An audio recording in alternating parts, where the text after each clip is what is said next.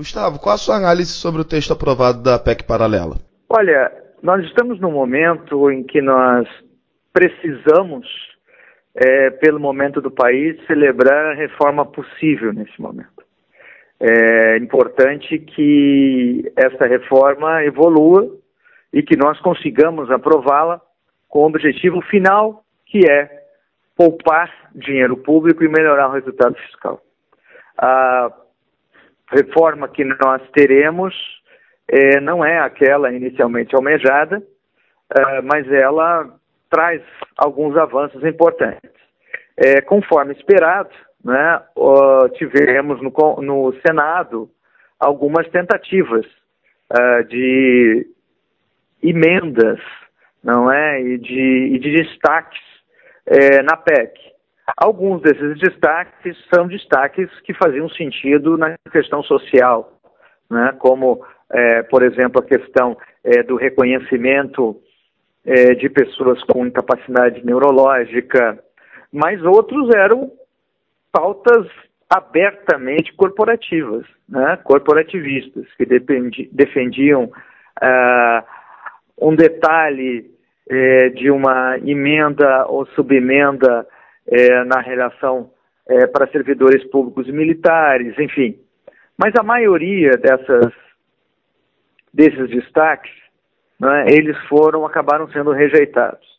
É, de qualquer forma, é, algumas coisas é, que ficaram, né, é, e que estão indo para, o, para a Câmara, né, uh, seguindo na tramitação, tivemos algumas coisas complicadas, algumas coisas que se esperava é, que fossem retiradas, é, mas algumas evoluções ficaram para depois.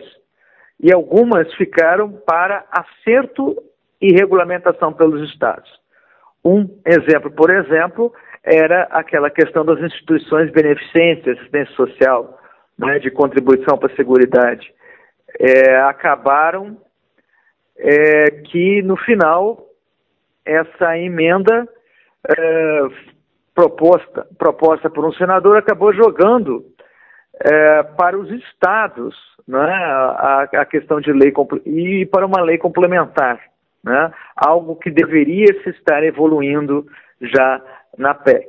Enfim, né, existem alguns detalhes ainda em relação a agronegócio exportador, simples nacional.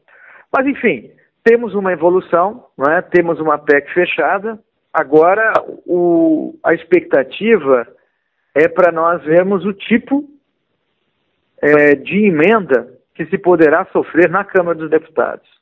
É? Ela já chega na, na Câmara dos Deputados é, já alterada.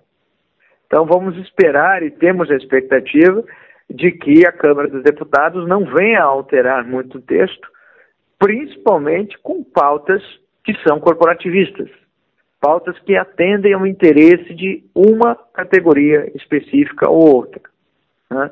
E normalmente o que acontece nesse tipo de trâmite é isso, que são colocadas né, destaques e emendas com pautas corporativas mais do que pautas que atendem a regime geral. Mas, de uma maneira é, geral, é uma evolução, ainda tímida, né, principalmente em relação a estados e municípios, mas conforme a gente, nós já tínhamos conversado várias vezes, ah, o processo de reforma da Previdência do Brasil será contínuo. Né? Nós não vamos, é um marco inicial e com certeza nós vamos continuar até nos próximos 10 anos, pelo menos, discutindo e avançando em reforma de Previdência você tem a certeza de que a reforma de previdência do Brasil ela não se encerra por aqui, mas nós precisamos é, dar esse passo importante. E qual o impacto fiscal que a PEC paralela vai trazer? Não, o, o, o impacto fiscal é aquele esperado, né? Só que nós temos nisso alguns ajustes que foram feitos.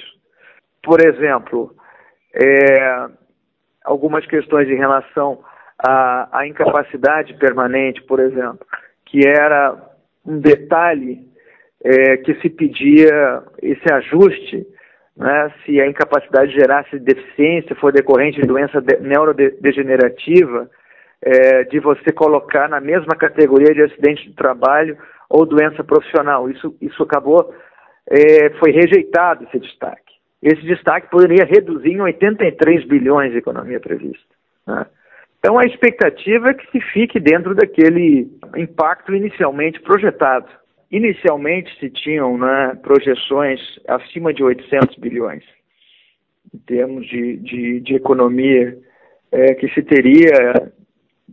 Falou-se inicialmente em 1 trilhão e 200, depois se ficou com 800 é, bilhões.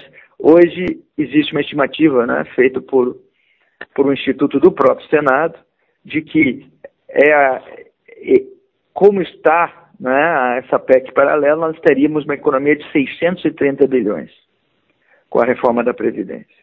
Então é uma economia é, significativa, né? o Instituto Fiscal Independente fez esse cálculo de 630, pode ser que agora com esses últimos destaques né, isso tenha um, um pequeno ajuste.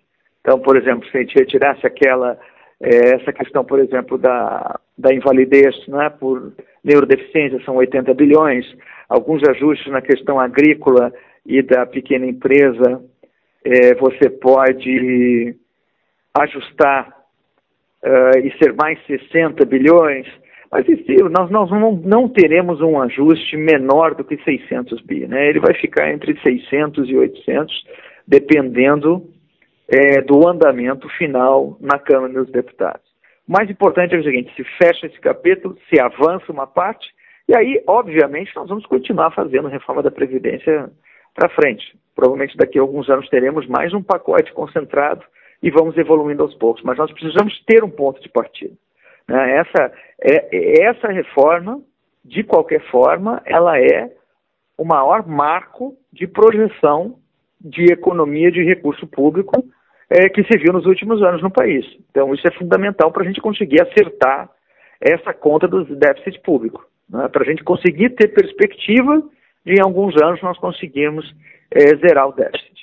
Uma das principais reclamações dos gestores públicos é com relação à capacidade de investimento. Os gastos previdenciários de estados e municípios drenam os cofres dos entes federados hoje e essa reforma tira um pouco isso, esse sufoco da, dos estados e municípios? Olha, deveria tirar. Né? É, na verdade, tem um impacto positivo, é, mas ele é pequeno porque ela não evoluiu tanto quanto se esperava ela remete muito para os próprios estados e municípios ou remete à lei complementar os ajustes que dizem respeito aos estados e municípios. Agora, no momento que você tem uma legislação federal, é, você abre um precedente para que toda a regulamentação de estados ela vá seguir né, e ser ajustada à, à legislação federal.